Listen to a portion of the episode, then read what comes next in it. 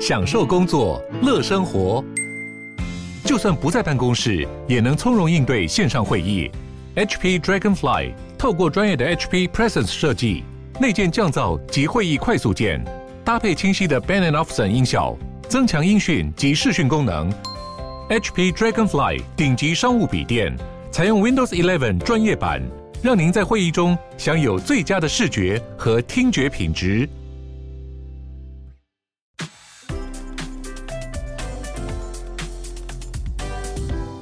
欢迎光临鲨语，带你关注那些有流量却没声量的有趣资讯。用十分钟零碎时间，一起跟上这个永远跟不上的世界。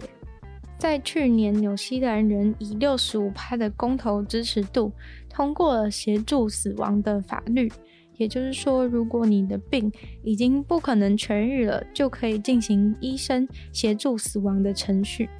当遇到这种情况，两个医生必须要确认病患真的知道所有的资讯，并且确认病患的状态已经符合法律的标准。目前是只有无法痊愈、只剩下六个月可以活的人能够选择协助死亡。提出这个法案的政党表示，这个法律让痛苦的人有选择，而且他们得以自己控制自己的生命，也算是社会给痛苦之人的一种同理心的表现。立法之后，纽西兰人认为可以创造一个更友善、更人道、更有同理心的社会。他们认为，评断一个社会很大的重点，就是去看这个社会是怎样对待最脆弱的一群人。现在，纽西兰会给那些必须痛苦直到生命最后一刻的人最后的选择和仁慈，这将让大家以身为一个纽西兰人为荣。但是，也有反对者表示，这个法律会使得纽西兰变得更不平等。这些人担心。协助死亡的法律会被用来省去健保的费用，还有强化对毛利人跟其他太平洋岛民的种族歧视。目前没有什么统计数字显示有多少纽西兰人会想要做这个选择，但是健康部估计每年大概会有九百五十个人符合协助死亡的资格，而大概三百五十人会想要选择协助死亡。纽西兰的这个法律是在澳洲的新南斯威尔州议会提出后的三周就马上跟进，而新南斯威尔州是一个特别保守的地方，类似的法案在四年前就被提出过，但是通关失败了，而这次支持者认为将会有所不同。新南斯威尔是最后一个还没通过的澳洲的州。如果新南斯威尔州也终于通过的话，从此以后，整个澳洲就又往人道与自由迈进了一步。虽然阿富汗的事情现在好像已经渐渐的被淡忘，但是第一群 LGBT+ plus 的阿富汗人抵达了英国。自从八月塔利班占领了阿富汗以后，LGBT 社群就非常的恐慌。毕竟，塔利班的极端伊斯兰理念当中，连女生都不能去上学、看工作了，怎么可能容忍同性恋者或是双性恋者、变性者的存在呢？在他们严格的伊斯兰法律中，LGBT+ 的人很有可能会被起诉，甚至直接面临死刑。英国外交部说，有二十九位阿富汗 LGBT+ 的群体。第一批撤离，希望是这众多当中的第一批，因为塔利班的发言人不久后马上就发出了声明，说他们绝对不会尊重 LGBT 群体的权利。虽然说自从塔利班占领阿富汗，几千个阿富汗人都想要逃离，但是多数没有办法搭上撤离的班机。英国外交部在撤离中宣称，他们扮演了重要的角色。他们尽量从风险最高、会最快遭遇危险的阿富汗人开始营救，想办法把他们从阿富汗救出来。英国外交部说，他们会一直致力于保护所有想要做自己的人，保障他们拥有可以爱自己所爱的人的权利。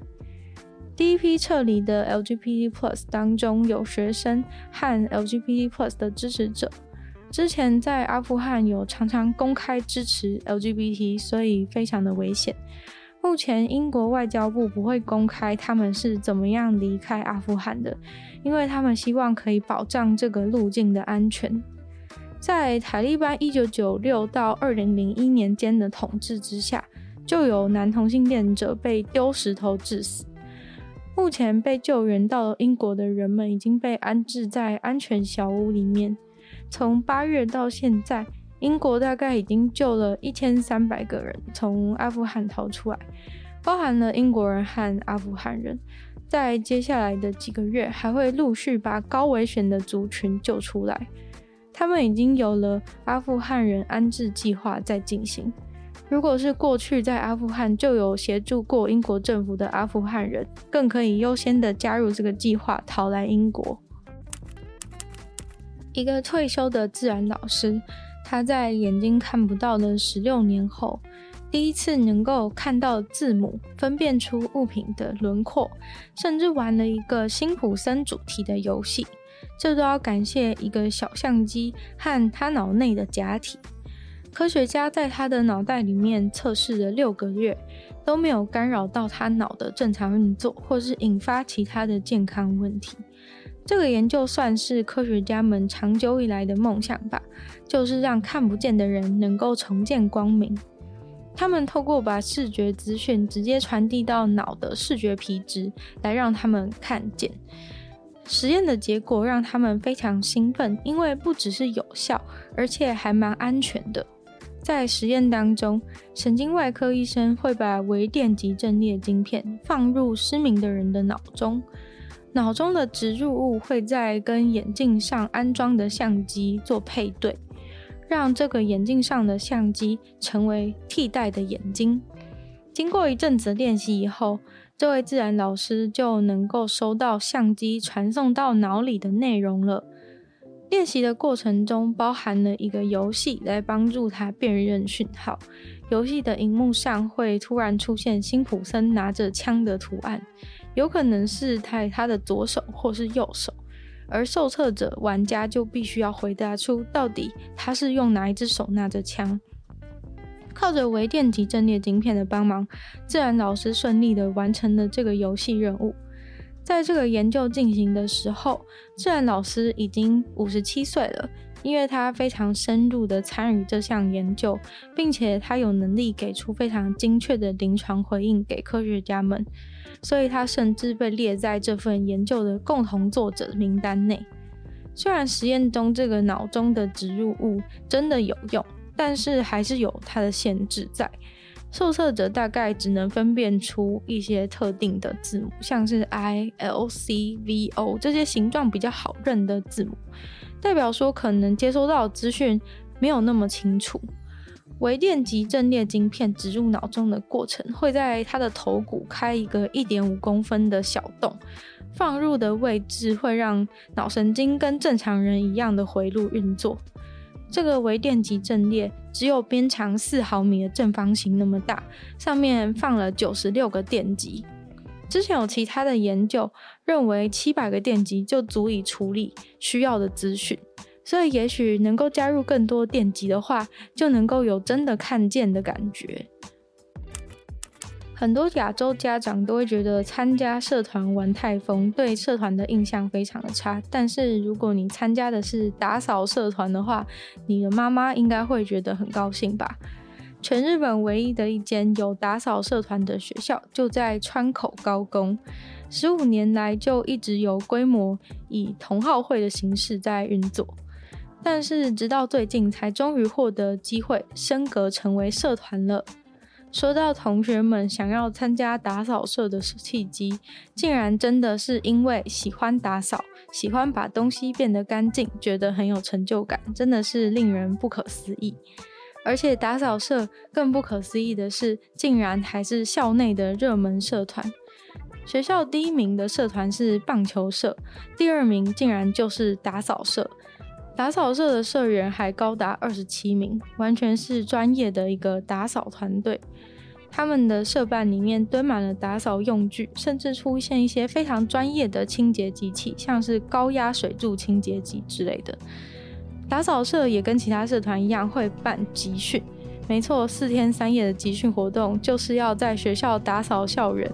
还帮学校的走廊全部打蜡，真的是太令父母欣慰又一生受用的社团了。今天的鲨鱼就到这边结束了。喜欢鲨鱼的朋友，记得帮鲨鱼分享出去。可以的话，在 Apple Podcast 帮我留星星，写下你的评论。然后对鲨鱼的新闻内容任何感想的话，都非常欢迎在任何有留言区的地方留下你的想法，我都会再回复哦。那也可以去收听我的另外两个 Podcast。其中一个是时间比较长、有主题性内容的《女友的纯粹不理性批判》，另外一个是我的新节目《听说动物》，会跟大家分享一些有趣的动物小资讯。那也可以去订阅我 YouTube 频道，是追踪我 IG。就希望鲨鱼可以在每周二、四、六顺利与大家相见。那我们下次见喽，拜拜。